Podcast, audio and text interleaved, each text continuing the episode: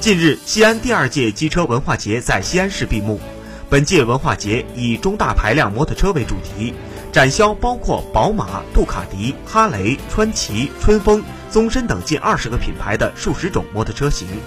本次活动包含行业大咖对话、六个国家机车主题展览、机车特技表演秀、金卡纳竞技赛、摩友营地市集、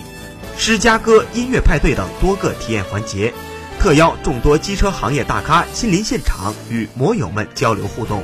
全方位展现机车文化魅力，